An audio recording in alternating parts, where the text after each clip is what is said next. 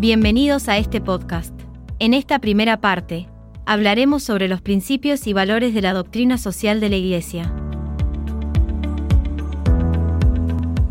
Para comenzar, es necesario contextualizar histórica y teológicamente la doctrina social de la Iglesia.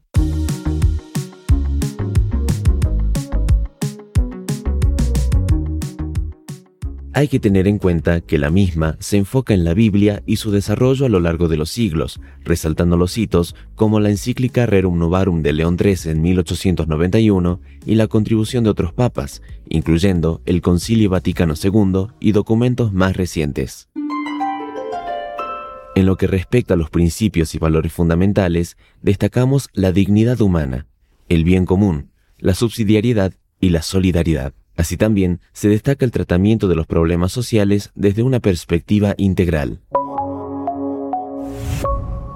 Otro de los aspectos fundamentales es explorar cómo la familia sirve como el primer espacio donde se experimentan y aplican estos principios, enfatizando que la dignidad humana es un valor intrínseco que va más allá del valor económico. Continuando con este tema, vamos a observar que en la doctrina social de la Iglesia, también se abordan los conceptos de subsidiariedad y solidaridad. Se profundiza en la subsidiariedad, ilustrando su aplicación en situaciones cotidianas y su desarrollo de la autonomía individual. Asimismo, se resalta la interconexión entre subsidiariedad y solidaridad como elementos fundamentales para el desarrollo individual y colectivo. Por su parte, en la doctrina social de la Iglesia se introduce el método de ver, juzgar y actuar como un enfoque clave, resaltando la importancia de observar la realidad, reflexionar sobre ella y finalmente tomar medidas concretas basadas en esos principios. Por último, vamos a entender que la finalidad de la doctrina es promover el bien común como un ideal que fomente el desarrollo colectivo, resaltando que este bien común no es simplemente una suma de intereses individuales, sino que está estrechamente relacionado con la dignidad humana.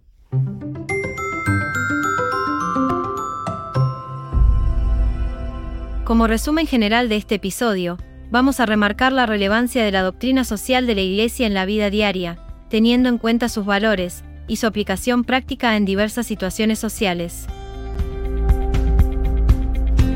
Así también, hay que resaltar su rol en la construcción de una sociedad más justa, solidaria y equitativa. Esto fue todo por hoy. Recuerden ver la teoría en los libros, no solo en el módulo. Los esperamos en la segunda parte de este podcast.